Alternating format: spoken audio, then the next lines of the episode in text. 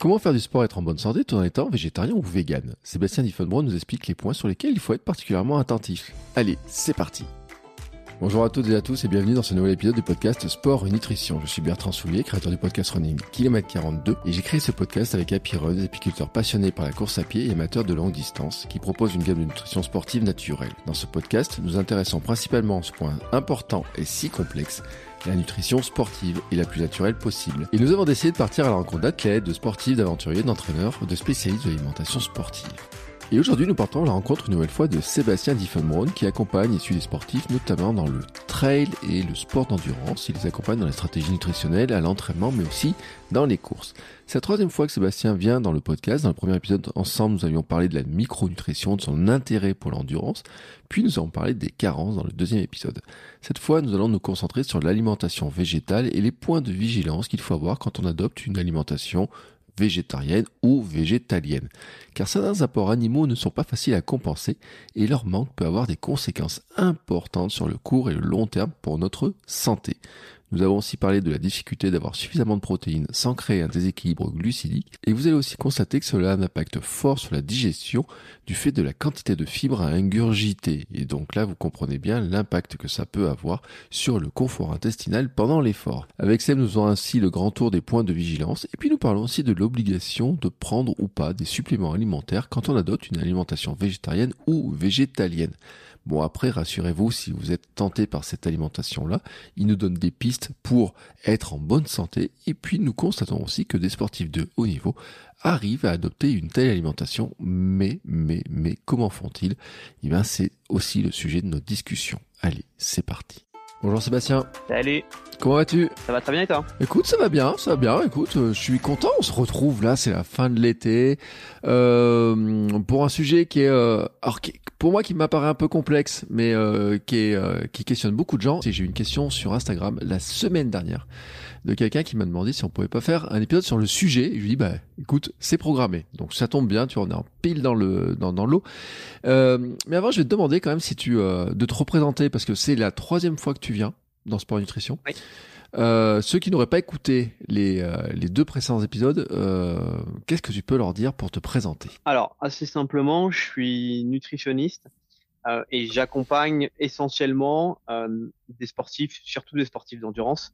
Donc, on va dire trail, triathlon, cyclistes, euh, dans leur pratique pour optimiser tout ce qui va être lié à la nutrition, la micronutrition au quotidien et tout ce qui est lié au ravitaillement. Quoi. On enregistre là, c'est en pleine semaine du TMB, on diffuse en pleine semaine du TMB. T'as des sportifs qui sont à l'UTMB Ouais, j'en ai quelques-uns effectivement. Ouais, ça doit être chaud, hein, programmer tout ça là. Oui, bah il faut s'y prendre suffisamment à l'avance pour préparer. Bon, déjà ça, se... au quotidien, c'est un travail de, je dirais, de longue haleine. Et ensuite là, la préparation du ravito, euh, chez les athlètes que je suis, elle est calée déjà depuis quelques semaines. Euh, c'est pas maintenant qu'il faut qu'il faut préparer son ravito, c'est un peu trop tard. Euh, il faut déjà l'avoir vraiment euh, bien préparé et pouvoir l'ajuster si besoin. Là, la météo, elle a été changeante. Ouais. Euh, on est passé de canicule la semaine dernière à neige. Mm. Euh, donc voilà, il faut il faut pouvoir l'adapter rapidement en fonction de ces changements climatiques et ça fait partie de, de ce qu'on travaille avec les athlètes. Est-ce que parmi eux, t'en as un qui est végétarien, euh, végétalien euh, ou je ne sais quoi? Qui court à l'UTMB là, j'en ai euh, si pardon, si si. Euh, autant pour moi, j'ai un végétarien Ah, voilà. qui court l'UTMB. Eh ben écoute, comme quoi, c'est possible, parce que c'est justement le sujet de l'épisode de cette semaine, hein, sur euh, justement les euh, végétariens, règne végétal, etc. Comment, euh, bah, comment on s'en sort de tout ça, hein, euh, finalement, et, qu'est-ce que c'est, comment. euh, alors, je, regarde la liste de ce que tu as préparé. Il y a- y, a, beaucoup de sujets à aborder euh, pour le sportif végétarien, Euh, mais on va commencer d'ailleurs par une petite définition, parce que pour pour recaler un petit peu les choses hein, entre les végétarien, végétalien, vegan, etc. Euh, en quelques mots, qu'on précise un peu pour qu'on soit d'accord sur, les, sur les termes, qu'on emploie les bons termes. Alors, c'est assez simple. Euh, on a déjà d'un côté les végétaliens ou véganes qui ne mangent aucun produit animaux. Mm. Ensuite, on va avoir les ovo-lacto Mhm. qui vont manger œufs et produits laitiers. Alors Mhm. parfois, on peut avoir que des ovos qui vont manger que des œufs, parfois que des lactos qui vont manger que les produits laitiers, sinon les deux. Et ensuite, on va retrouver les pesco qui vont manger des produits de la mer et du poisson. Voilà. pour faire euh, pour faire simple. Alors attends, tu m'as dit les ovo lacto, les pesco, oui, et les végétariens alors? Alors végétarien c'est la grande famille du coup avec pesco, ovo lacto, mais c'est juste que là ça se ça se sépare en deux familles euh, parce que parfois il y en a qui mangent pas de poisson, il y en a qui mm. mangent du poisson, il y en a qui mangent des œufs, il y en a qui mangent pas d'œufs, etc. Voilà, c'est simplement on va dire des sous-familles. Mais en règle générale, si on veut simplifier, souvent le végétarien va quand même s'autoriser euh, les œufs et les produits laitiers. Ouais. Là où les véganes ou végétaliens ne se les autorisent pas. Voilà. En gros, on va faire simple. je vais partir sur ces deux schémas-là. Ouais. Euh, bon après encore encore c'est moins moins moins le cas, mais même d'ailleurs les euh, chez les véganes, on a même ceux qui ne consomment vraiment même pour s'habiller etc. Même pas de cuir ou quoi que ce soit. Hein. Faut faut oui, aller jusqu'à la logique là-dedans aussi hein, de, de, le dire. Euh, ça change beaucoup de choses d'ailleurs entre si on est végétarien, vegan, etc. Euh, enfin, je pose la question, mais oui, forcément que ça change énormément de choses. Sur la partie nutritionnelle, tu vas voir, on va on va rediscuter de un petit peu tous tous les aspects, mais effectivement, ça change euh, énormément la donne sur euh, bah, les micronutriments qu'on va pouvoir absorber. Euh, parce qu'il y a des micronutriments qu'on va retrouver dans les produits laitiers, dans les œufs et les produits de la mer, mm. qu'on ne retrouve pas dans le règne végétal, et donc du coup qu'il va falloir apporter d'une d'une manière différente pour pour maintenir une pleine santé. Et tu vois, dans la liste, hein, on a le premier point, c'est les protéines. Et euh, justement, c'est un point qui est super important parce que là, tu viens de parler des œufs, on a parlé euh, euh, du lait, du fromage, du poisson, qui sont des sources de protéines, hein, qui sont en plus, alors je vais dire assez faciles. Enfin, les œufs, c'est assez facile d'en trouver. Le fromage, euh, surtout en France et en Europe et tout, trouver du fromage c'est quand même très facile, etc. Euh, pour moi, c'est vraiment super compliqué. Je me dis végétarien, ça me semble pas super compliqué, enfin par plein d'aspects, alors que vegan, ça me semble vraiment super compliqué. Ouais, je suis, je suis assez d'accord avec toi. Euh, bah, c'est ce que je disais d'ailleurs il y a quelques instants. On peut, je pense, arriver à construire quelque chose d'intéressant avec du végétarisme, là où le véganisme, c'est quand même beaucoup plus compliqué. Chez le sportif, d'autant plus, mm. parce que les besoins sont exacerbés, euh, que ce soit en protéines ou en certains micronutriments, on a besoin de beaucoup plus qu'une personne sédentaire. Et là, on va se retrouver clairement un petit peu dans une impasse euh, avec euh, avec le véganisme. Parce que finalement, euh, moi, tu vois, je, sur le, la, question véganisme, euh, je me dis les protéines. Il les trouve où quand tu es vegan? Où est-ce que tu vas trouver les protéines? Bah, Tu vas les retrouver dans les céréales complètes. Et tu vas les retrouver dans tout ce qui est légumineuses, lentilles, haricots, etc. Et les oléagineux. D'accord. Essentiellement. Après, on en retrouve en petite quantité, en plus petite quantité dans certains légumes. Mais euh, voilà, les, les trois grands axes, c'est céréales, oléagineux, légumineuses, et puis euh, j'ai oublié le, soja et et ses dérivés. Ouais. Euh, je sais, je me rends pas compte de la quantité qu'il faut parce que, enfin, on sait qu'il faut des quantités de protéines par euh, poids de corps, etc. et tout. Euh, c'est compliqué parce qu'il y a une question sur le problème de quantité globale, etc. On parle aussi des acides aminés. On va y revenir sur le sur ces fameux acides aminés parce que pour expliquer un petit peu la complémentarité des différentes familles que tu viens de citer. Mais mmh. euh, des fois, en fait, quand je regarde les, les choses, je me dis euh, pour avoir le, la quantité de protéines nécessaires en mangeant que du végétal, j'ai l'impression que ça fait absorber une quantité alimentaire de certains aliments qui me semble un peu un peu importante et notamment qui va déséquilibrer les autres familles, tu vois, glucides et tout. Est-ce que c'est une fausse impression ou est-ce que c'est Non, c'est le cas. Ouais. Non, clairement c'est le cas. Si on règne, si on reste sur quelque chose de uniquement végétal, mmh. végéta, végétalien, vegan, effectivement, pour avoir suffisamment de protéines, euh, il va falloir manger beaucoup de euh, légumineuses, glucides, etc. Et donc on se retrouve avec des quantités de macronutriments, euh, du coup, des glucides pour les pour les citer, qui sont très importantes. Donc ça, ça peut poser un problème. Et aussi, le deuxième problème, c'est les quantités de fibres, mm. parce que tout ce que j'ai cité, c'est des choses qui ont beaucoup de fibres. Alors il faut des fibres dans l'alimentation pour la diversité du microbiote, notamment, mais euh, on peut pas se permettre des trop grosses quantités de fibres, surtout chez le sportif. Mm. Euh, on va se retrouver à un moment donné, le système digestif dans les sports d'endurance, il est quand même mis à rude épreuve. Et donc, si on apporte euh, ces grosses quantités de fibres, on sera pas capable de les digérer. Certaines personnes vont constiper en fonction du microbiote. Certains vont constiper, certains vont avoir la diarrhée, mais dans tous les cas, on va se retrouver avec des problèmes digestifs si on va vers des, grosses quantités de fibres. Voilà. Euh, ça, confirme à peu près la, vision que j'avais parce que tu vois, des fois, moi, je me suis dit, tiens, est-ce que ça serait possible Tu vois, on a essayé de faire des semaines d'ailleurs où on se disait, tiens, on pourrait manger, euh, limiter certains trucs. Mais euh, autant végétarien, ça me semblait facile.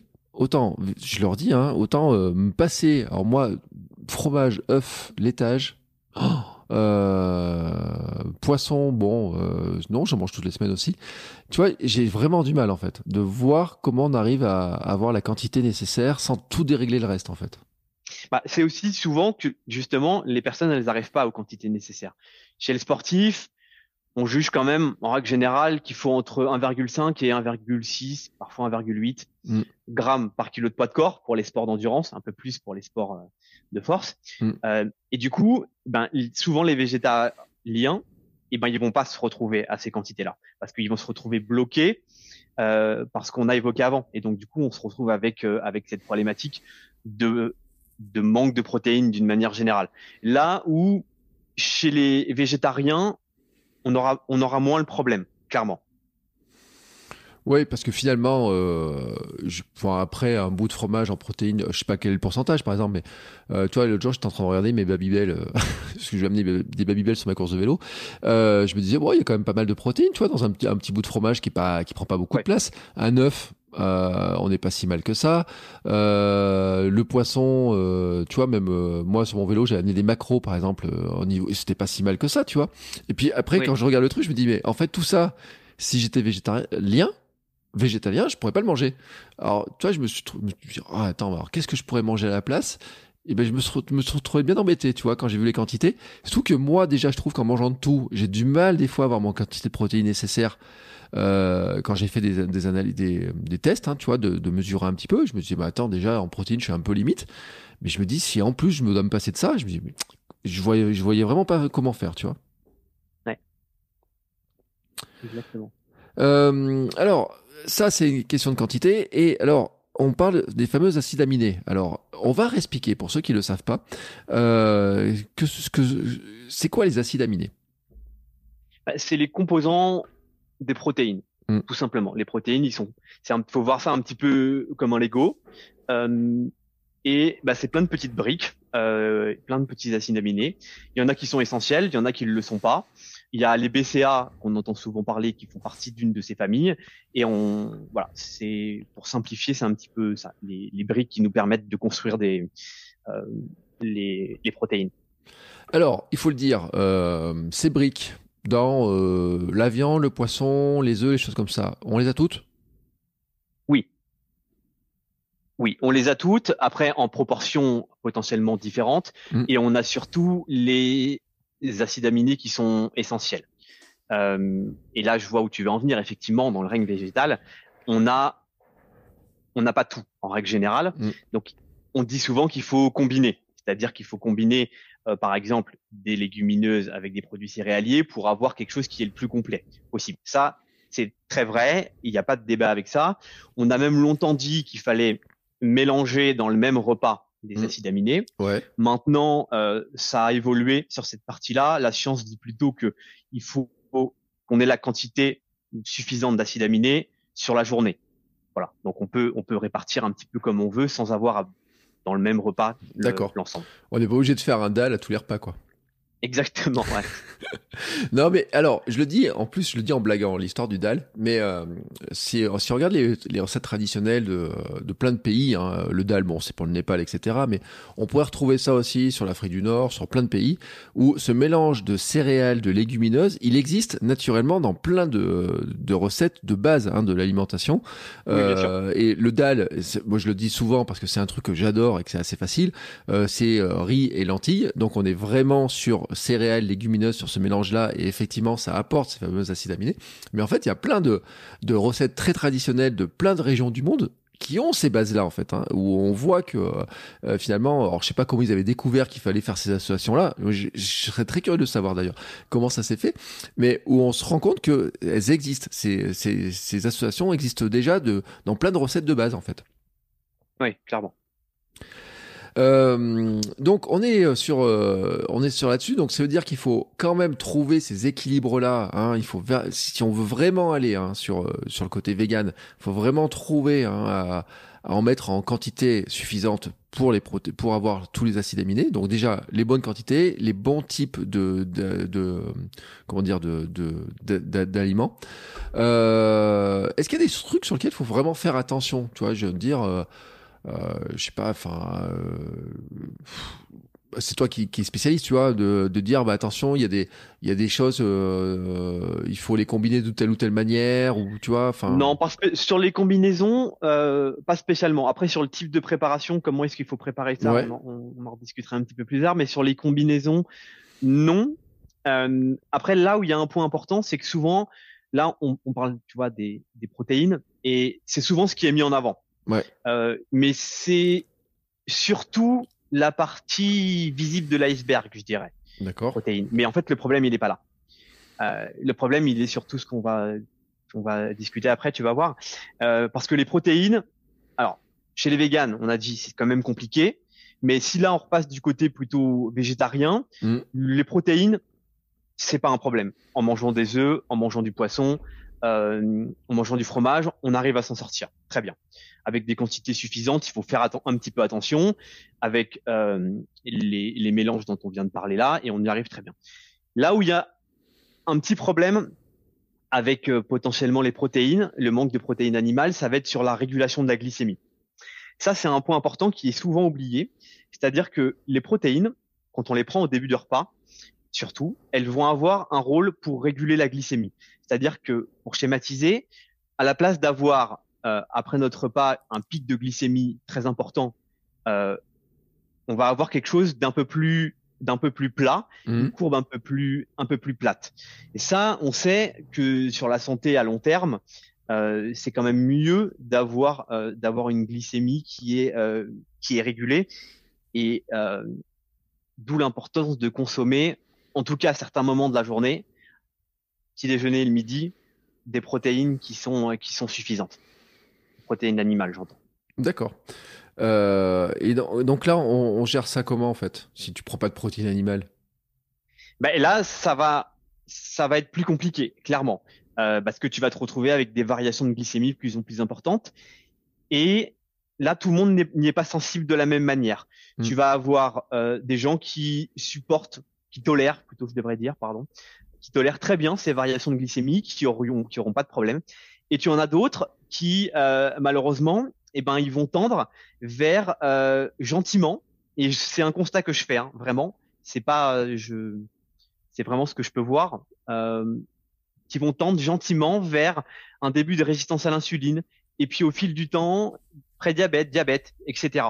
Parce que, euh, bah, comme on a dit tout à l'heure, surtout chez le végétalien, Mm. bah, tu te retrouves avec beaucoup de choses très glucidiques, Ouais. avec du coup bah, des grosses variations de glycémie euh, et, et, et, les conséquences qui vont qui vont avec. Et euh, d'un côté purement pratique, mais je me dis euh, après un repas quand même, quand t'as autant de glucides à digérer et tout, ça doit être quand même fatigant. Enfin, je sais pas. Là, je dirais plutôt ce que je disais tout à l'heure, les fibres qui, Mm. qui vont être un petit peu compliquées à digérer. Ouais. Après, euh, la, souvent on parle, tu sais, un petit peu le coup de mou après manger. Ouais. Ça, ça, c'est pas forcément tout le temps la glycémie, parce que le coup de mou après manger, 30 minutes après, c'est la glycémie, elle est pas redescendue à ce moment-là. C'est plutôt le Mm. moment où on a justement le pic. Alors, il y en a certains, certaines personnes qui vont mal tolérer cette hyperglycémie, et donc Mm. effectivement avec euh, quelques symptômes, des mal de tête par exemple, ou euh, le coup de le coup de moins bien. Euh, mais souvent, la fatigue, ça va être aussi une mauvaise tolérance, une mauvaise pardon, capacité digestive. Mm. Euh, et donc, du coup, bah là, il y a un gros afflux de nourriture qui arrive, et le corps, il faut qu'il les digère. Et donc, bah là, il met l'énergie à essayer de digérer. Donc, bah, du coup, tu te retrouves avec moins d'énergie au niveau cérébral, etc. Euh, mais c'est plus une, une question de capacité à digérer. Ok. Euh, Est-ce que alors tiens, euh, je sais pas après toi qui connais bien le domaine, euh, tu vois dans l'endurance et tout, des euh, donc tu as dit à l'UTMB t'as un, t'as un athlète qui est végétarien, Un hein, VG, ouais. un oui. VG. On connaît des véganes beaucoup ou pas dans, l'endurance? Mmh, Non, personnellement, j'en connais pas. Des végétariens, il y en a, oui. Des véganes, non. Et après, là, petit aparté qui n'engage que moi, mais il y a aussi des, des, sportifs. Alors, il y en a, il y en a certains des, des très connus qui sont passés dans des reportages mmh. euh, sur Netflix notamment. Euh, et ces personnes-là, on ne voit jamais leurs assiettes. C'est-à-dire que tout le monde peut se prétendre d'être vegan, euh, etc. Mais on voit jamais ce qu'ils mangent au quotidien. Ouais. Euh, donc du coup, est-ce qu'ils le sont vraiment? Est-ce qu'il y a du marketing derrière? Euh, Tu vois, je peux, je peux citer un exemple tout bête dans le milieu de l'endurance. C'est le sponsoring.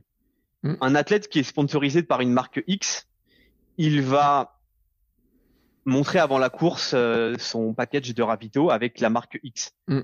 Sauf que je peux t'assurer que en course, il va consommer autre chose que la marque X. Mm.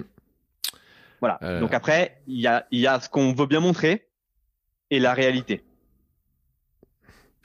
T'es juste en train de nous dire que les bidons ne sont que des bidons et que l'intérieur, enfin des marques, mais que l'intérieur c'est pas les vrais, la, vraie marque en fait. Hein. Ah bah potentiellement, il y a, y a des marques que les que les coureurs vont, vont consommer, mais après ils vont aussi consommer d'autres choses mm. qui ne sont pas de leur sponsor direct. Ouais. Et, mais c'est pareil dans d'autres. On prend le cyclisme par exemple.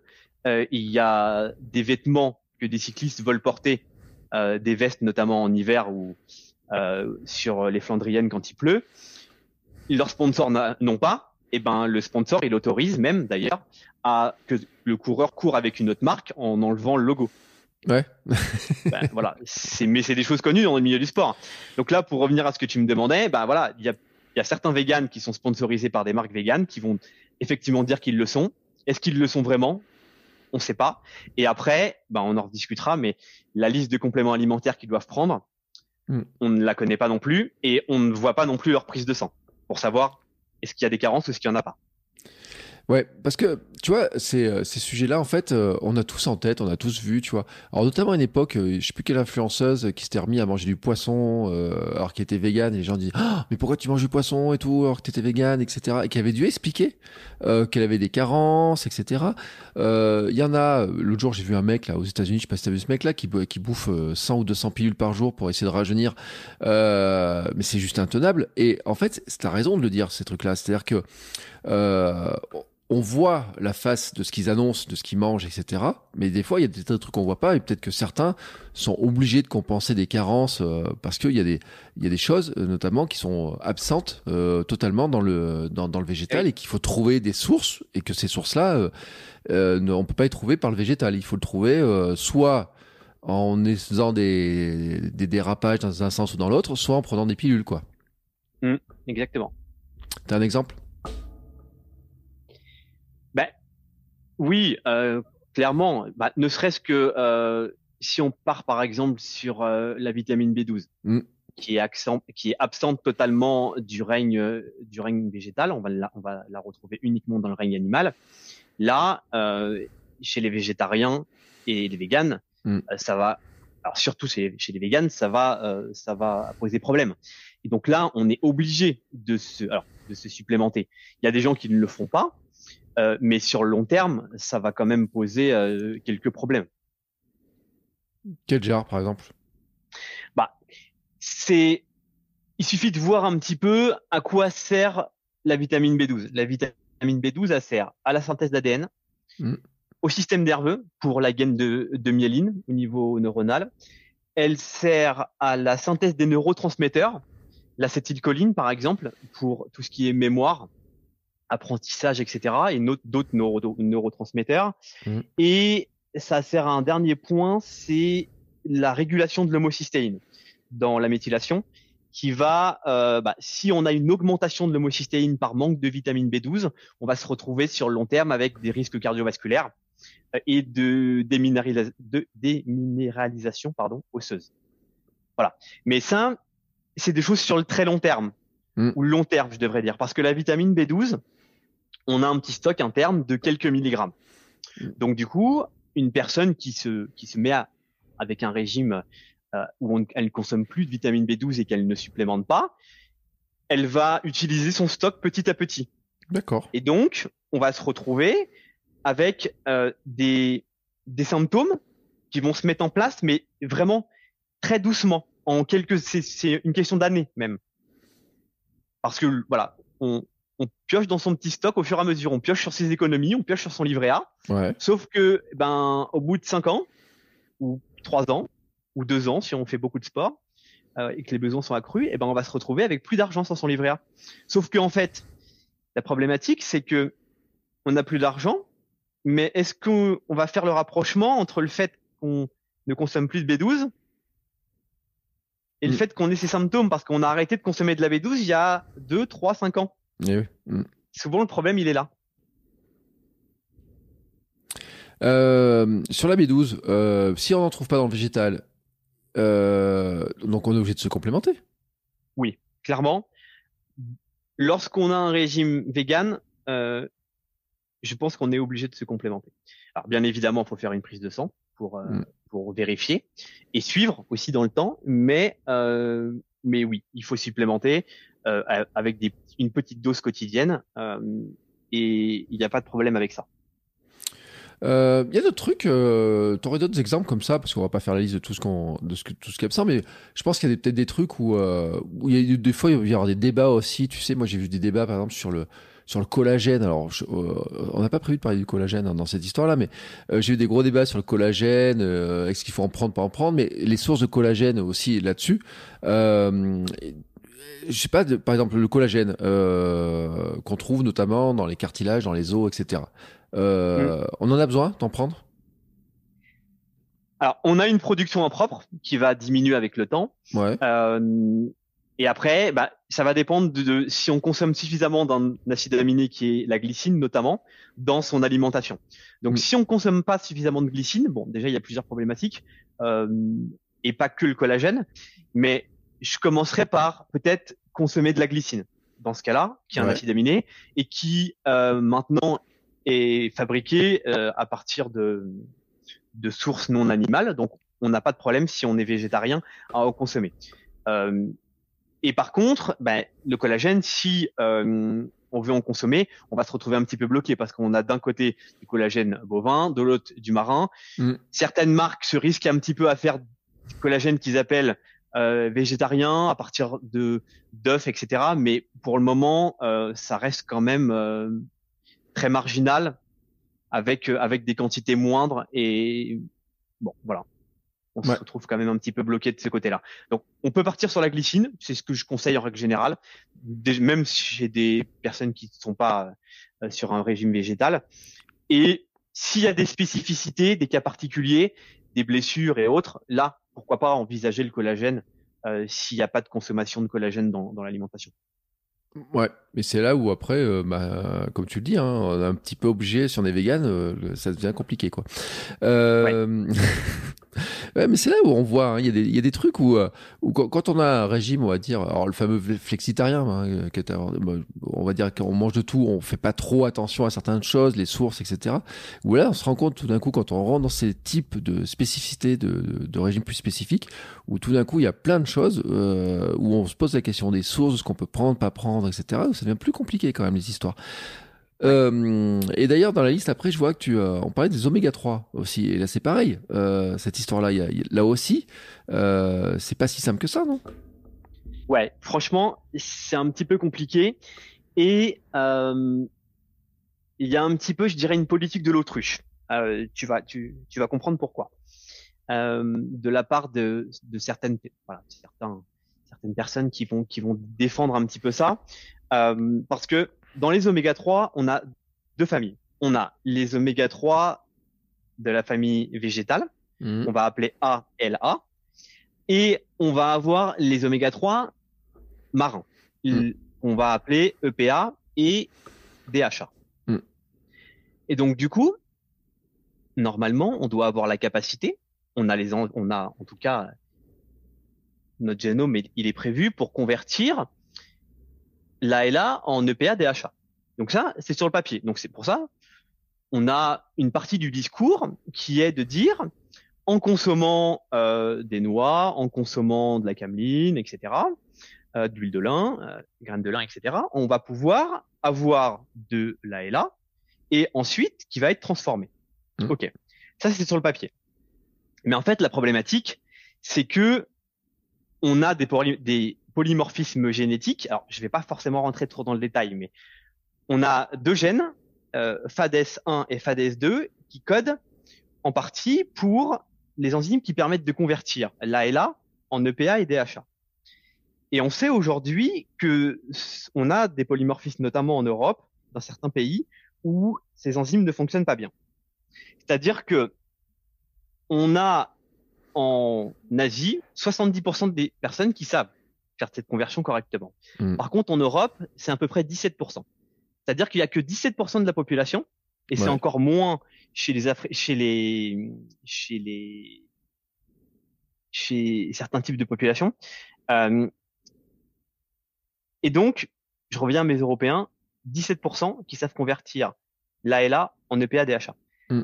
Et donc, on se retrouve avec une carence de PA DHA si on ne consomme pas de petits poissons gras. Ouais. Donc en fait, là où je veux, en- je reviens à ma politique de l'autruche en fait, c'est que, ok, sur le papier, on est censé pouvoir cette- faire cette conversion, Mm. mais en ré- réalité, il y a que 17% de la population européenne qui sait la faire, enfin qui est en capacité de la faire. Mm. Et ça, on peut le vérifier en faisant un profil en acide gras érythrocytaire. J'explique ce que c'est. C'est une analyse de sang, alors dans des labos spécialisés, hein, ça se fait pas dans le labo du coin, mais qui va permettre de vérifier comment, est compose, comment sont composées nos membranes cellulaires. Mm. Au niveau profil lipidique, on a les acides gras d'un côté qui vont permettre la rigidité de la membrane, et de l'autre côté, on va retrouver les acides gras polyinsaturés, dont les oméga 3, Mm. qui vont permettre la fluidité de la membrane. Et en analysant la composition, on est capable de voir si on a suffisamment de PA, suffisamment de DHA, suffisamment d'ALA, etc. Et quand on, je fais ça chez des, chez des sportifs, eh ben, je me rends compte ah, systématiquement que il y a une carence en E EPA DHA si la personne ne mange pas des petits poissons gras. Et pourtant, la Mm. personne a suffisamment d'ALA. Ça m'est arrivé une seule fois dans ma pratique, une personne qui avait une conversion fonctionnelle. Donc, qui faisait partie des 17%, où, sans consommer de petits poissons gras, c'était OK. Par contre, tous les autres, systématiquement, il n'y a pas assez de PADHA. Voilà. Donc, en gros, si on fait partie, enfin, si on ne fait pas partie du coup des 17%, Mm. eh ben, on est obligé, pour être en bonne santé, on pourra reparler des conséquences de ne pas manger suffisamment de, de PADHA, mais on se retrouve obligé de, bah, de consommer directement des EPA-DHA. Euh, sous quelle forme? Bah, soit des petits poissons gras, sardines, maquereaux, truites, euh, etc. Euh, soit en supplément. Mm, Ouais. Euh, D'ailleurs, je suis en train de chercher, mais oui, on voit souvent ces trucs-là sur les trucs hein, à droite à gauche. Euh, Ouais, après, la problématique de la supplémentation, je fais une petite aparté, la supplémentation d'oméga 3, Mm. je conseille pas forcément, euh, sauf parfois quand une personne veut rester, elle me dit, moi je veux rester végétarienne, eh ben, je, je lui explique euh, pourquoi je conseille pas les gélules d'oméga 3, mais si elle elle veut quand même rester dans cette démarche, ben, forcément je vais lui en conseiller, d'en consommer tous les jours Mm. euh, en quantité suffisante. Mais là où je déconseille, c'est à cause de la peroxydation lipidique, c'est-à-dire que les oméga 3 dans la matrice alimentaire, dans l'aliment, Mm. ils ont une protection. Ils sont protégés, c'est-à-dire que tu peux cuire tes aliments, alors sans les faire griller, hein, bien évidemment, mais cuire une cuisson douce tes poissons, tu auras toujours les oméga 3 que tu peux consommer et que le corps sait utiliser. Par contre, une fois mis dans la gélule, euh, alors déjà, est-ce que la personne a fait le job correctement, l'industriel? Il, y a- Mhm. il y a une première problématique. Ceux qui le font bien, ils, donnent un indice, un indice Totox. C'est un taux de peroxydation où quand le produit sort de l'usine, il a un Totox inférieur à temps et le produit est de qualité, on peut le consommer. Mm. Sauf qu'ensuite, le produit, bah, il est transporté, il est stocké. mm, Est-ce qu'il a été stocké à la chaleur? Est-ce qu'il a été stocké dans des frigos? Est-ce qu'il a été stocké au congélateur? Ensuite, il est stocké un certain temps aussi. Il est transporté. Et la semaine dernière, c'était canicule. Combien de temps le livreur de la poste l'a gardé dans son camion par 40 degrés? Ensuite, ça arrive chez vous. Euh, Est-ce que vous le stockez au frigo? Est-ce que vous le stockez dans la cuisine? Est-ce que vous le stockez au congélateur? Et l'autotox qu'on avait en sortie d'usine, est-ce que un an après, parce que peut-être que ça fait un an qu'il a été produit, euh, et ben où est-ce qu'on en est de ce de ce niveau? Et bah, les études montrent qu'il y a quand même des risques et euh, bah, là où on a tout l'intérêt de consommer des oméga 3, et ben on se retrouve du coup derrière avec bah, des, un produit qui va plutôt être délétère qu'intéressant pour la santé parce que eh ben, c'est totalement oxydé, donc le corps il doit s'en débarrasser. Euh, et pourtant, euh, c'est important d'avoir des oméga 3. Hein. Et eh oui, exactement. Donc, c'est pour ça que la source alimentaire est à privilégier. Mm. Et ensuite, si vraiment on veut pas, on n'aime pas le poisson, on est intolérant, on est allergique, euh, et ben dans ce cas-là, oui oméga 3, mais il faut s'assurer de la qualité vraiment et stocker, je dirais même au congélateur quand c'est chez vous, si c'est sous forme de gélule. Mm. Euh, c'est quoi le, les conséquences euh, d'une carence en oméga 3 en fait? Alors, il y en a plusieurs. Comme je disais tout à l'heure, au niveau cellulaire, il participe à la fluidité membranaire. Ça, c'est le mm. premier point. Donc, pour qu'il y ait des échanges entre l'extérieur et l'intérieur de la cellule, il faut une bonne fluidité membranaire. Donc, il faut des oméga 3. Ça, c'est le premier point. Le deuxième point, c'est sur l'inflammation. Ouais. En gros, ça, c'est un peu le, c'est, le gros sujet. C'est-à-dire que euh, on a besoin d'oméga 3 pour une bonne gestion de l'inflammation. Et mm. donc, toutes les maladies chroniques qui sont liées à l'inflammation, Alzheimer, Parkinson, toutes les maladies chroniques euh, du style Crohn, euh, polyarthrite rhumatoïde, etc. Ça va être intéressant. Ça va être aussi intéressant pour euh, les diabétiques, ça va être intéressant pour les risques cardiovasculaires, euh, et puis toute la partie neuro également. Mais là, c'est pareil, c'est des conséquences long terme. Mm. C'est-à-dire que c'est potentiellement, on peut reprendre par exemple Alzheimer, on n'aura pas Alzheimer à 30 ans. On a plutôt Alzheimer en fin de vie, et ça peut être expliqué en partie par une carence en oméga 3.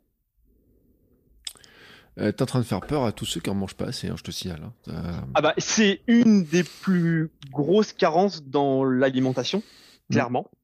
Euh, bon, si on peut se faire une petite pub à NutraStream, euh, qui en fait un petit peu son cheval de bataille, les oméga 3, mais clairement, clairement, il a raison parce que c'est, je dirais, dans le peut-être dans le top 3 ou dans le top 5 des carences.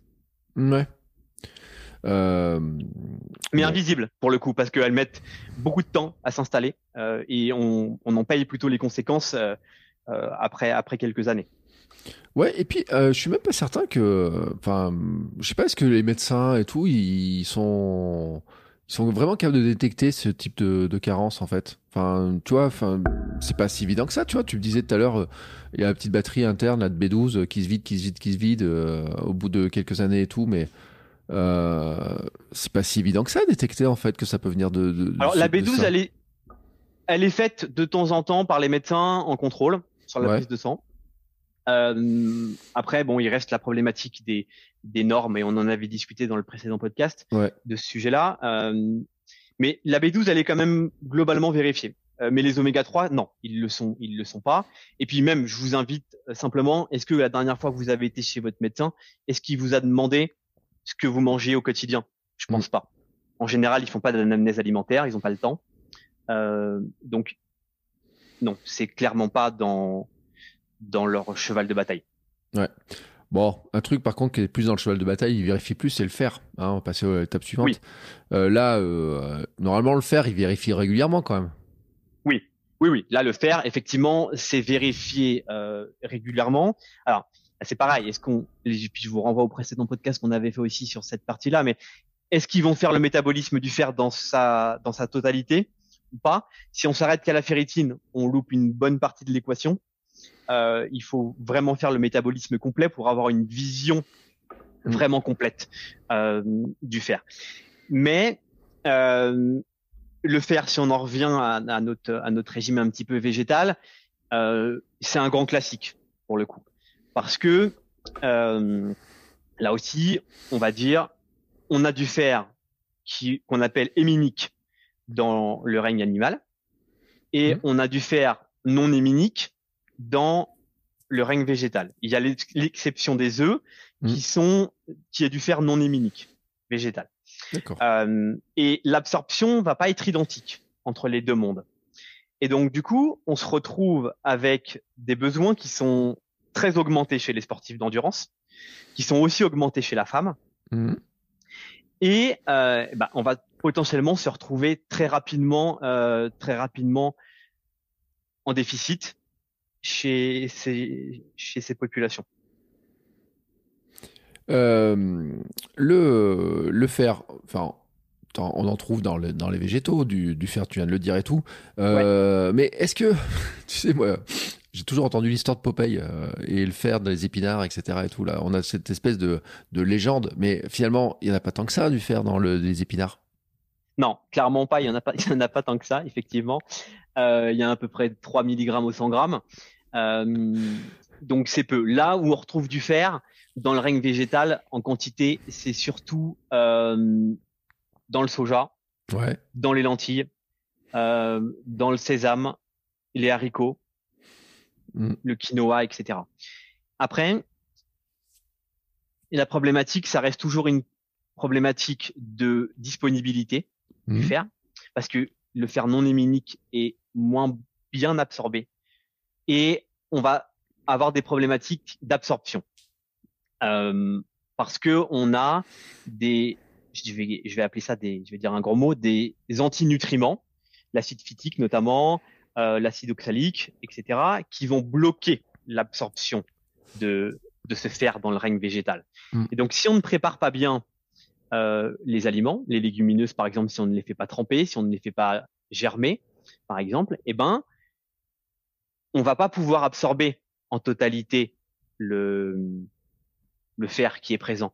Donc on peut avoir effectivement, on va vous dire que le, les lentilles, c'est 9 mg de fer au 100 grammes. Ouais.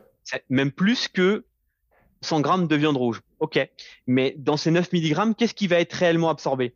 Déjà, c'est moins bien absorbé que le fer héminique. Et en plus, si les lentilles n'ont pas été trempées toute la nuit, rincées et cuites d'une bonne façon, au final, il reste plus grand chose de ce. Et il y a même encore d'autres, le cacao, le café, le thé, tout ça, c'est aussi des choses qui vont bloquer l'absorption du fer. Donc vous prenez votre, euh, votre tasse de thé après, ou, votre tasse de café après avoir mangé des lentilles, vous pensez avoir bien fait, vous n'avez pas bien préparé vos lentilles, eh ben il restera plus grand chose à la fin. Eh oui.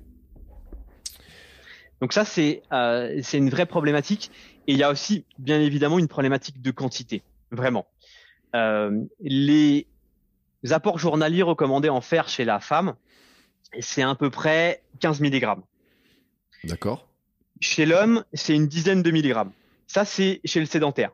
Chez le sportif d'endurance, on va avoir beaucoup euh, de, de besoins en, en, fer, donc ça va augmenter. On n'a pas, on n'a malheureusement pas de, de, de, chiffres, de valeurs recommandées, mais ça, ça augmente fortement. Donc, je vous disais, chez une femme, euh, qui, est, qui est encore réglé, euh, 15 mg. Mm. Si on prend 100 g de viande rouge, c'est à peu près 5 mg. Ouais. Si on prend... Euh, ça, c'est si on a mangé ça le midi, par exemple. Mm. Le soir, si on prend 100 g de lentilles et qu'on les a bien préparées et qu'on a fait attention à tout ce que j'ai dit avant, on va encore récupérer une petite dizaine de milligrammes. Mm. Voilà. Et puis tout ce qu'on a mangé un petit peu à côté, ça va faire le job. Mm. Sauf que qui a mangé un steak tous les midis? Qui a mangé 100 grammes de lentilles bien préparées tous les soirs ah bah, Je pense que voilà. Mais bon, t'es es un homme, l'homme, le besoin est un peu moindre. Mais clairement, le fer, c'est, je dirais, le top 3 dans euh, les carences. Euh, clairement. Et d'autant plus chez la femme, euh, c'est vraiment un grand classique. Je vois très rarement des des femmes qui ont euh, un taux de fer qui est euh, qui est vraiment optimal et qui pratiquent le sport. Et là, c'est pareil. Je vous renvoie aux normes des labos. la norme santé du stock de ferritine, c'est plutôt entre 60 et 100 on va dire autour de 70-80, et non pas les 20 ou 25 qui sont la norme basse. Là, les personnes, elles peuvent avoir des symptômes. Et il y a un point important, souvent, c'est qu'on va rapporter la carence en fer à l'anémie. On va vous dire, ben, ok, votre taux de ferritine est un peu bas, mais vous n'êtes pas anémié. Mm. Donc, pas de problème. Sauf que le fer ne sert pas qu'à faire de l'hémoglobine. Il sert aussi pour le système immunitaire, il sert aussi pour les hormones thyroïdiennes, il sert aussi pour les neurotransmetteurs. On peut très, très bien avoir des femmes qui sont, ou des, hommes d'ailleurs, qui sont en carence de fer, mais mm. pas forcément anémiés. Mm. Euh, parce que le corps, il a une capacité à prioriser un petit peu comme il, comme il le sent, comme il a besoin. Et donc, il va peut-être utiliser le fer pour créer de l'hémoglobine, mais le peu qu'il a, et du coup, pas d'anémie. Mais par contre, toutes les autres voies où il y a besoin de fer, il y en a plus assez. Par contre, à l'inverse, c'est d'autres personnes, eh ben, il va pas utiliser le fer pour l'hémoglobine et donc la personne va se retrouver anémiée. Mais par contre, sur les autres voies métaboliques, on n'aura pas de problème. Donc, faut faire attention. C'est pas parce que il n'y a pas d'anémie que il n'y a pas de carence en fer. Et attention aussi aux normes euh, qui sont qui sont utilisées. Il faut viser, euh, si on parle de la ferritine, plutôt entre 60 et 80, comme je disais. Ouais. Non, mais en plus le fer c'est compliqué parce qu'avant il y a l'alimentation. Alors quelqu'un qui mange de la viande et tout, même en mangeant de la viande, je pense. Et c'était intéressant l'exemple que tu tenais. Je pense que euh, on est en carence assez rapidement parce que il y a quand même des, des euh, on trouvait des par exemple dans le foie il y a beaucoup plus de fer dans le boudin moi je parle souvent du boudin mais on a plus de fer et tout et c'est pas forcément les morceaux, en plus après les scandales alimentaires qu'il y a eu, etc. Dans les abats, on n'en mange plus beaucoup. En plus, moi, j'aime pas ça. Euh, je pense que même des gens qui mangent de la viande, déjà en fer, on peut en manquer relativement facilement, surtout les sportifs, etc parce que finalement on on n'en mange pas alors les quantités tu l'as dit on mange pas forcément de la viande tous les jours euh, c'est pas d'ailleurs ce qu'on peut recommander systématiquement et tout mais en plus il y a la quantité en plus il y a les morceaux etc ça varie donc c'est vrai que c'est un point je pense que tous les sportifs doivent et tous sportifs et tous sportifs doivent faire attention là-dessus mais c'est vrai que comme on disait, hein, là on est sur le végétarien, vegan, etc. On rajoute en plus euh, un risque complémentaire, quoi. Oui, ça rajoute clairement un risque, mais tu fais bien de le dire parce que même chez des personnes qui pourraient se qualifier de flexitariens, mmh. donc qui consomment un peu de viande rouge, euh, et ben parfois chez les sportifs d'endurance, ça ne suffit pas, surtout chez les femmes. Euh, chez des hommes, euh, en règle générale, je dirais c'est plutôt du 50-50. Il y a des personnes qui vont avec euh, qui ont une bonne absorption du fer euh, végétal et qui vont très bien s'en sortir. Euh, chez les femmes, bah, à cause des, des pertes menstruelles, on se retrouve Là, avec avec une contrainte de plus. Et là, c'est quand même euh, c'est quand même beaucoup plus compliqué. Et donc même chez des flexis, euh, on peut avoir le problème. Et il faut vraiment le prendre au sérieux parce que euh, ça m'arrive très régulièrement que euh, des femmes me contactent pour un, pour un suivi. Euh, on vérifie la prise de sang, etc. Et, et les femmes me disent, bah, mon taux de fer, il est à 15, il est à 20, il est à 25, mon taux de ferritine, mais il a toujours été comme ça, mais ça va, euh, et de toute façon, il remonte pas. Mm. Ah bon? Euh, Mais pourquoi? Bah, je sais pas, c'est comme ça, ça remonte pas. Ça fait depuis 10 ans que c'est comme ça, 15 ans, 20 ans. Euh, ok. Mais en faisant des bonnes, euh, des bonnes choses dans l'alimentation, en corrigeant l'assiette et en mettant une supplémentation si nécessaire, on retrouve un taux de fer tout à fait correct, hein, euh, sans aucun problème. Euh, parfois, on peut avoir des problèmes d'absorption, mais ça aussi, il faut les corriger. Euh, et parfois, il faut garder un petit complément de fer chez les femmes qui ont un gros volume d'entraînement là 15, 20, 25 heures semaine, parfois chez certaines. Là, il faut savoir garder euh, et contrôler parce que l'excès de fer va aussi être délétère. Donc, il faut pas non plus supplémenter euh, à l'aveugle. Cette partie-là, ça c'est important de le dire. Mais euh, il faut, chez certaines, il faut pas hésiter à, à mettre un petit complément de fer, parfois 5 jours sur 7 par exemple, ou un jour sur 2, etc. En fonction, là, c'est vraiment du cas par cas. Ouais. Et euh, dans ma liste, j'avais marqué que le, le carré, les chocolats noirs euh, contenaient du fer. Euh, mais c'est pas une source intéressante, hein, parce qu'il faut en manger. Non, c'est pas une source intéressante, surtout qu'il y a de l'acide oxalique dans le et des tanins dans le café, dans le cacao, pardon, qui vont euh, bloquer l'absorption du du fer. Donc, je reviens à mon exemple de tout à l'heure. Si vous mangez des, des lentilles, vous les avez pas bien préparées, vous prenez un carré de chocolat, prenez du café, ah bah il reste plus grand chose à la fin. Ouais, puis en plus j'avais vu que pour avoir les quantités, il fallait manger une tablette de chocolat complète hein, pour arriver à peu près à Ah, avoir ouais. le, le, le chiffre. Sur le vélo, tu peux peut-être y arriver, mais Ah mais sur le vélo on peut manger tout ce qu'on veut de toute façon. Moi c'est un truc que j'ai découvert. Même si je me fais un peu engueuler après en, par me dire mais qu'est-ce que tu bouffes là sur ton vélo? C'est pas possible. J'ai des, des remarques de gens qui disent mais c'est pas possible de manger ça et tout. Mais ceux qui font du vélo comprennent. Euh, c'est vrai. On peut manger quand même beaucoup plus de choses qu'en courant et ça c'est vrai que c'est quand même un avantage. Euh, On pourrait presque avoir un débat sur finalement est-ce qu'il n'est pas plus facile d'être euh, végétarien ou vegan euh, sur quand on est cycliste que quand on est coureur finalement pour ces histoires de d'absorption, de fibres, de digestion. ah oui, certain- clairement oui. Euh, je pense qu'effectivement c'est plus simple. Et puis il n'y a pas les chocs euh, de la course à pied qui vont casser de l'hémoglobine, euh, les globules rouges. Et donc du coup, on, on a vraiment euh, moins de risques que que quand on que quand on fait de la course à pied. Ouais. Ah bah tu vois comme quoi, je pensais dire une connerie mais même pas. Euh... bon allez, on va continuer sur notre liste. Euh, tiens, euh, t'avais marqué le zinc dans la dans la liste et euh, alors lui, moi j'y pense pas du tout. Déjà parce que je n'ai pas idée de à quoi sert vraiment le zinc en fait. Alors, ça sert à plusieurs choses. Système immunitaire, Mm.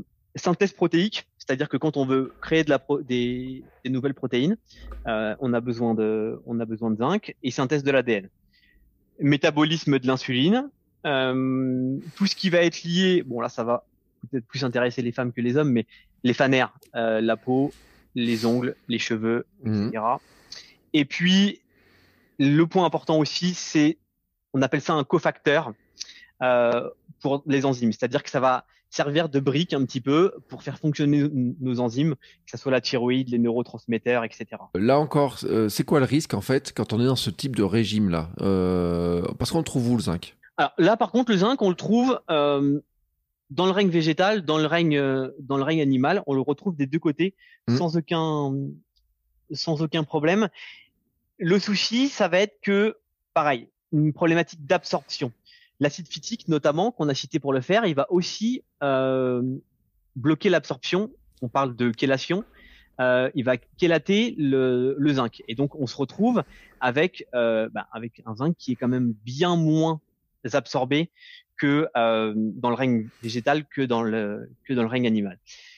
Mais de toute façon, le zinc chez le sportif, ça reste une grosse problématique parce que les besoins ils sont vraiment très augmentés, euh, notamment liés à tout ce qui va être bah, les protéines parce qu'on a une, un, un turnover protéique plus important que que le sédentaire et euh, lié aussi au stress oxydatif.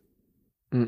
Quand on produit de l'énergie, on produit euh, des radicaux libres, on a besoin de euh, d'un mécanisme antioxydant qui va qui, qui va faire son travail et on a besoin notamment de zinc.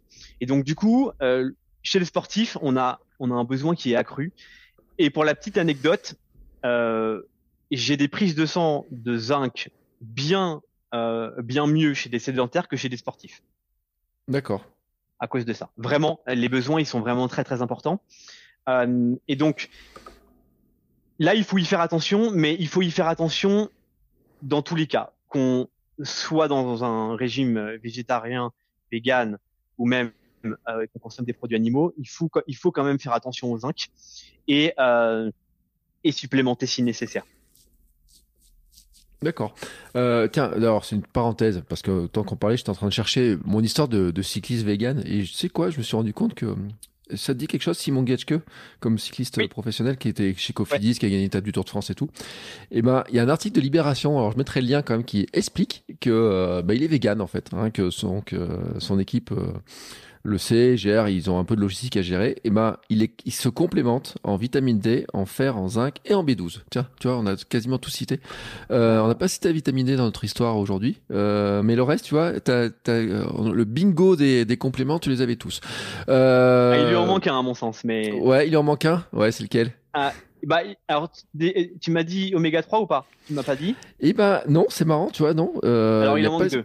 Il en manque deux. Ouais, il en manque. euh, ouais, je vois lequel parce que moi j'ai la liste. Euh, mais c'est c'est c'est intéressant. Donc ça montre quand même que il est euh, cycliste professionnel. Hein, on dit il a gagné du Tour de France, etc.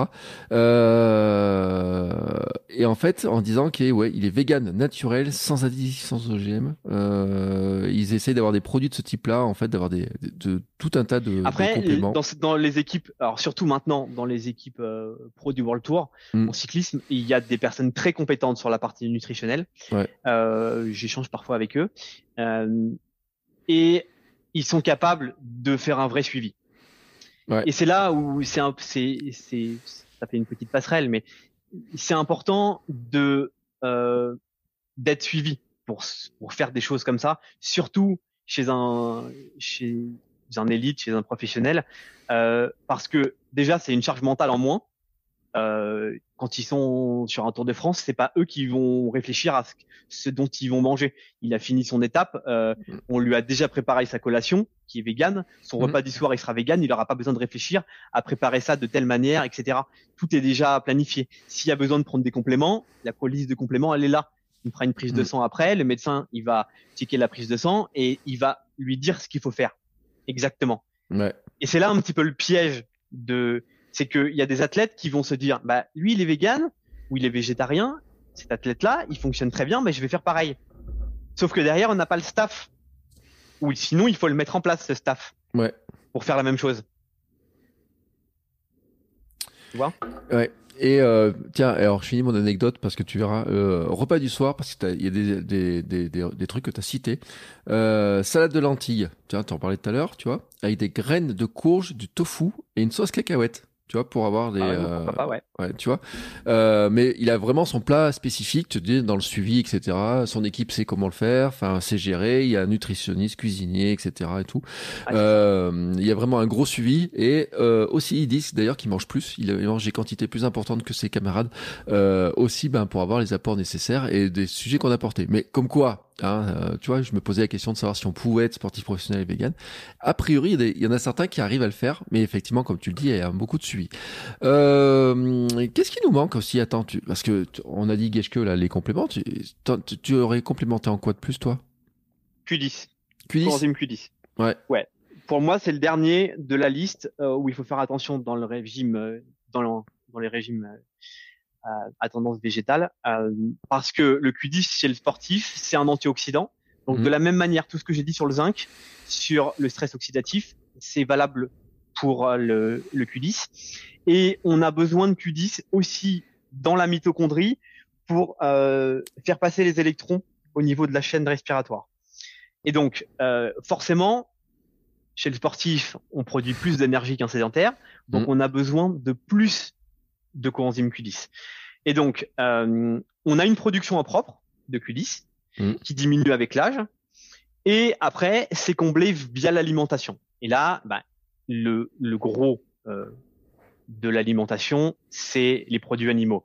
Donc, si on consomme pas de produits animaux suffisamment, eh ben, on va se retrouver avec un coenzyme Q10 qui est trop bas. Et les risques, ils sont surtout, je dirais, alors sur le plan du stress oxydatif, comme je disais tout Mhm. à l'heure, euh, il faut voir ça un peu comme, si- comme si on, on s'oxyde plus vite, on vieillit plus vite, Ouais. euh, nos cellules elles sont abîmées plus vite, etc. Si, je- si je schématise. Et euh, risque cardiovasculaire aussi, parce que c'est dans le cœur qu'on a le plus de Q10 pour faire fonctionner le muscle cardiaque.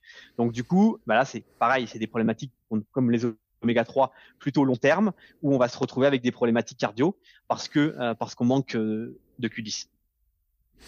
Euh, le Q10, on en avait déjà parlé hein, dans l'épisode précédent. hein, de, Ouais, on en avait, on en avait effectivement parlé parce que c'est un classique euh, de, de carence chez les sportifs, euh, comme le zinc, parce qu'on en a d'autant plus besoin. Et pareil, un petit peu, j'ai plus souvent des Q10 corrects, voire même très bien chez des sédentaires que chez des sportifs. Mm. D'autant plus quand le niveau, là, je pense à un athlète élite, équipe de France de trail, qui, qui a beau manger, consommer de la viande régulièrement, qui a un taux de Q10 bas. Euh, voilà, parce que euh, parce que le besoin est, est très augmenté.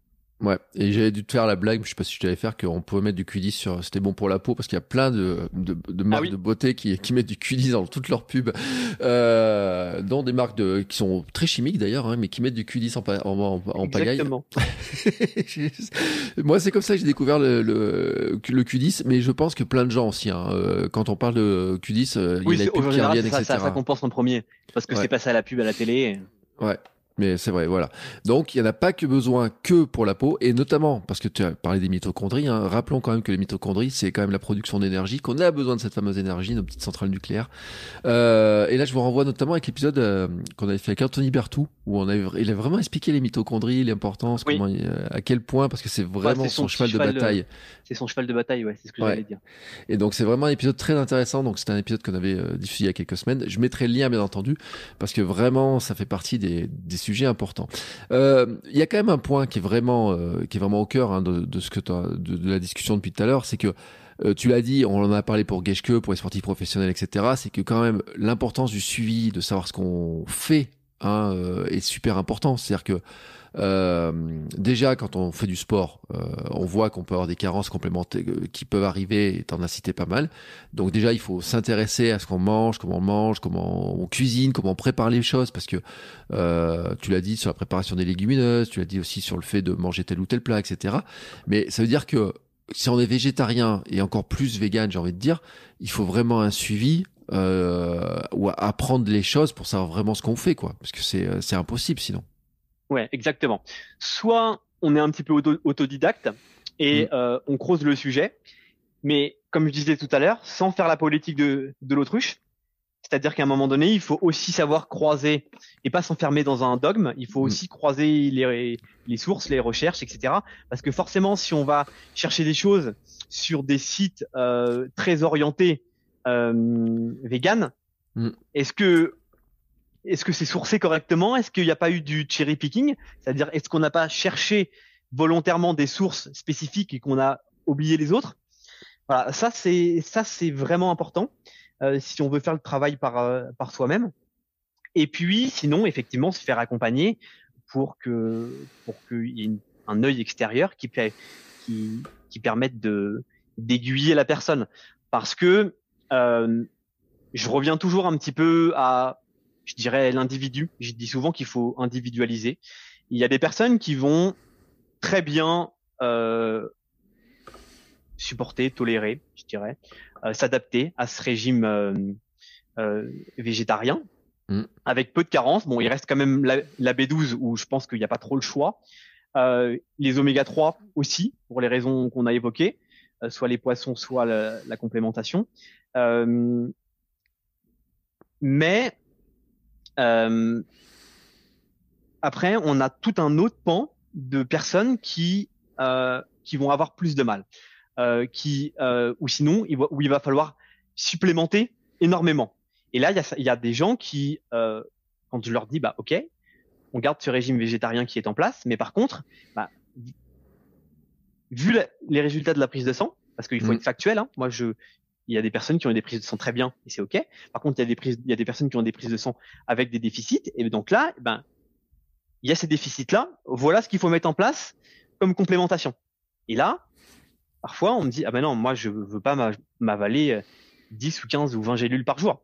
Ouais. Donc qu'est-ce qu'on fait? Est-ce qu'on garde les gélules? Enfin, Ou est-ce qu'on prend les gélules? Ou est-ce qu'on réadapte un peu l'alimentation pour corriger avec l'assiette?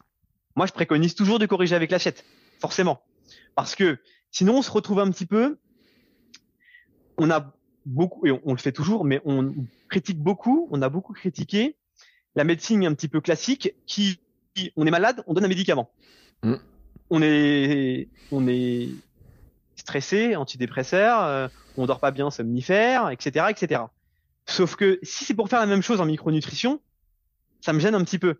C'est-à-dire que il y a une carence en oméga 3, on donne des oméga 3, il y a une carence en B12, on donne de la B12, il y a une carence en zinc, on donne du zinc, mais on corrige pas l'assiette. Ça, c'est un petit peu gênant, je trouve. Parce que du mm. coup, on se retrouve à faire exactement ce qu'on a critiqué. Et ce qu'on critique toujours. Donc, il faut, je pense, déjà commencer à corriger l'assiette. Donc, il y a des gens où on n'a pas besoin de corriger l'assiette. Il y a des gens qui maîtrisent très bien la préparation des légumineuses. Il y a des gens qui absorbent très bien le fer, euh, etc., etc., et qui arrive à fonctionner très bien de cette façon-là. Et à l'inverse, il y a des gens qui me contactent régulièrement parce qu'ils sont fatigués, parce que euh, si on reparle de sport, ils n'arrivent pas à récupérer euh, entre les séances, euh, voire même ils régressent. Euh, ils ont des troubles de la mémoire, troubles de la concentration, mmh. des choses comme ça. Euh, et ben là, il y a, y a pas trop le choix. Soit il y a la liste de compléments euh, long comme le bras avec ce que je vous ai évoqué il y a quelques minutes, soit il faut corriger l'assiette. Ouais, et puis euh, tu as dit quand même qu'il y a pas mal de conséquences qui se voyaient des carences qui sont dans le temps finalement, euh, dans la durée. Et euh, je viens de regarder par curiosité parce que je me rappelais pas en quelle année était sorti le film euh, Game Changers euh, sur Netflix, mais c'est 2018.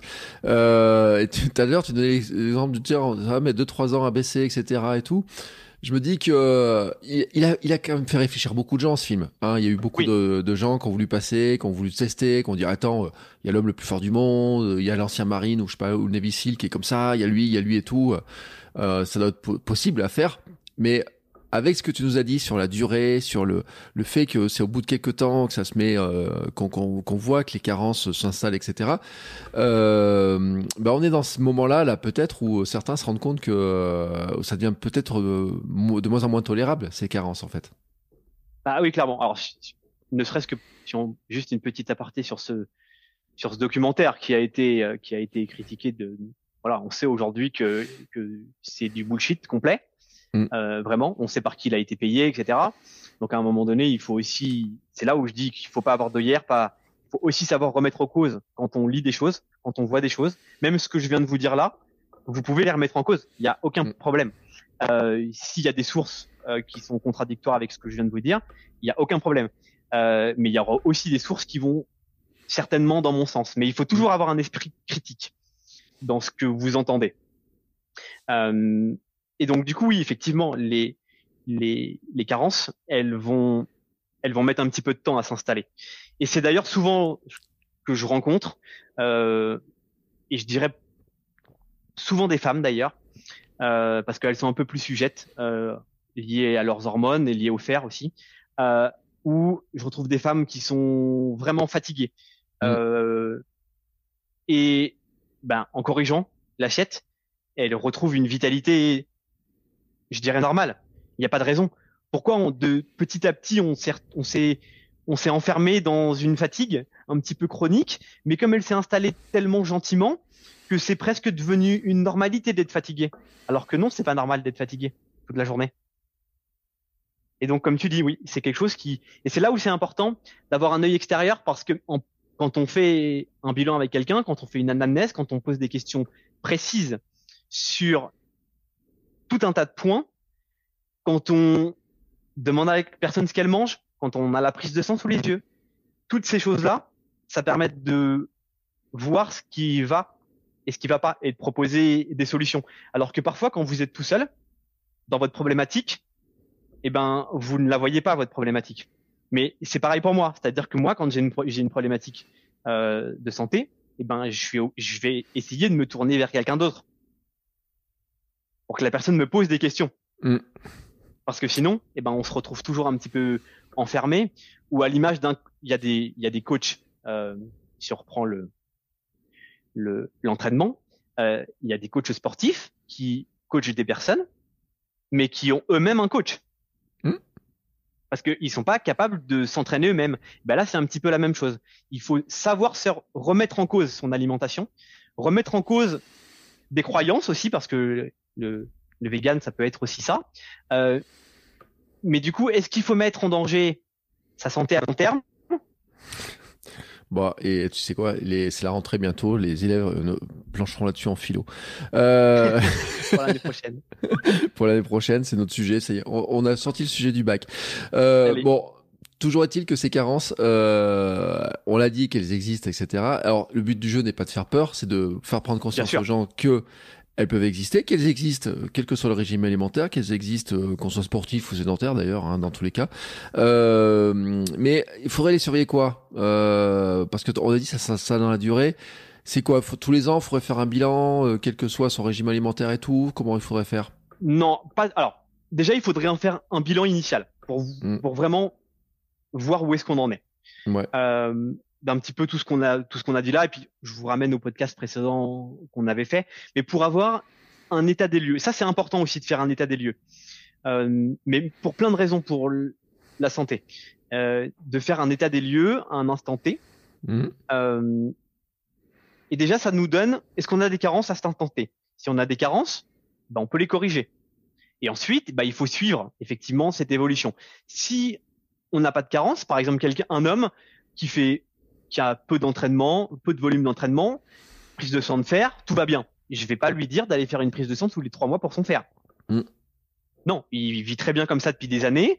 Son régime alimentaire, euh, peu importe lequel, euh, lui convient bien, euh, avec le fer notamment, en l'occurrence, pas de souci.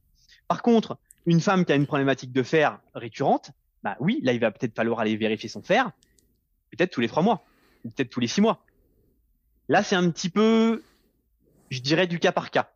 Mais il faut vraiment commencer par vraiment une base. On voit où est-ce qu'on en est, et après faire accompagner ou si on est autodidacte, le, faire par soi-même et bah, suivre. Si on complémente, et eh ben par contre, oui, il faut suivre la complémentation régulièrement pour voir, voilà, peut-être tous les six mois, peut-être tous les ans, euh, le zinc par exemple. Il y a des choses qui qui bougent peu une fois qu'on a trouvé son rythme de croisière.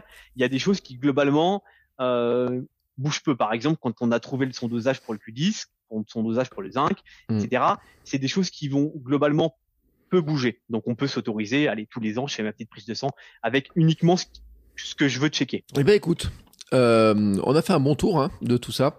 Euh, c'est un sujet. Hein, j'avais dit, j'étais abordé. J'ai une question hein, justement sur euh, comment est-ce qu'on peut être sportif, à quoi il faut faire attention quand on est végétarien, vegan, etc. Euh, je dis d'ailleurs, je fais un petit clin d'œil à l'ami Armano qui a traversé la France en courant. Il est végétarien, enfin ou à l'époque il l'était.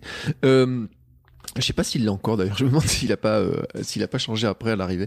Euh, mais en tout cas, il a fait il a fait la traversée de la France en courant et en nageant comme ça et non, mais c'est pourquoi je le dis parce que c'est euh, pour montrer que il était suivi, il avait fait sa préparation et tout, etc. Mais dans son alimentation, il avait réussi à le faire et qu'on peut faire aussi hein, du sport comme ça, que ce qui montre qu'on peut le faire. Et il était en pleine santé, en pleine vitalité, il courait 60 bornes par jour, donc ce qui montre que c'est possible.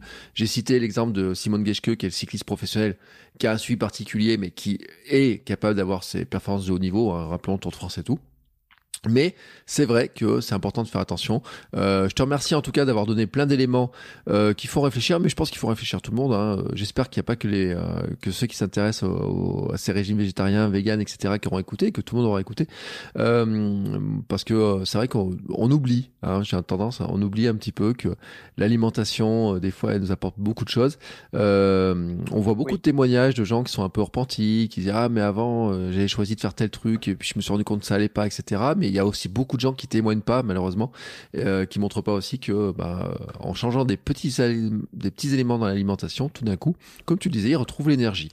Euh, bon, dernier point, pour ceux qui voudraient te retrouver, euh, comment on fait pour te retrouver, te contacter? Bah, Là où je suis le plus, le plus actif, je dirais sur Instagram, c'est quand même globalement le plus simple. Mmh. Euh, J'essaye de partager régulièrement quand je vois des petites études passer, surtout en tout, autour du, des sports d'endurance et de la nutrition. Euh, je fais des voilà, donner un petit peu de réflexion parce que c'est aussi ça, comme je disais tout à l'heure. Je pense qu'il faut, il faut être capable de, de s'intéresser, mais aussi d'aller chercher des infos à gauche et à droite et pas s'enfermer dans, dans quelque chose. D'ailleurs, à chaque fois, tu donnes de la lecture et des études à lire et tout dans tes stories. Je le dis hein, pour ceux qui sont intéressés.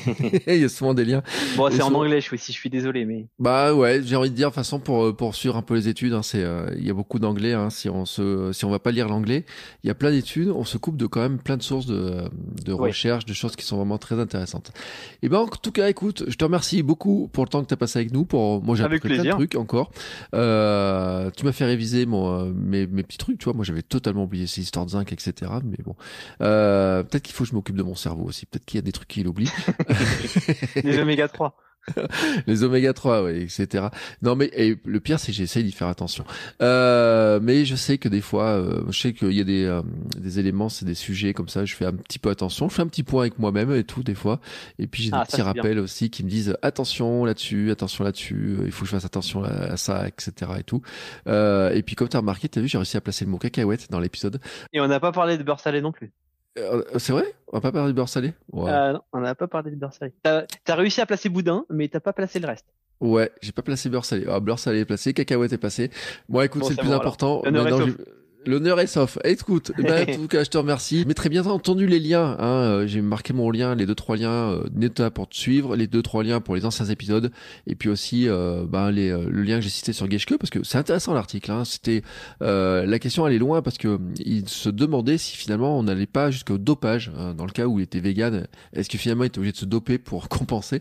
Et l'article explique en fait tout ce qu'il y a comme normes autour de, des compléments, des compléments alimentaires qui sont certifiés, etc. pour bah, justement pour ne pas être pris pour les contrôles antidopage, qui serait là un sujet intéressant aussi, hein, parce que les, les, marques euh, font des efforts et tout pour justement euh, ne pas euh, ne pas mettre en danger leurs clients.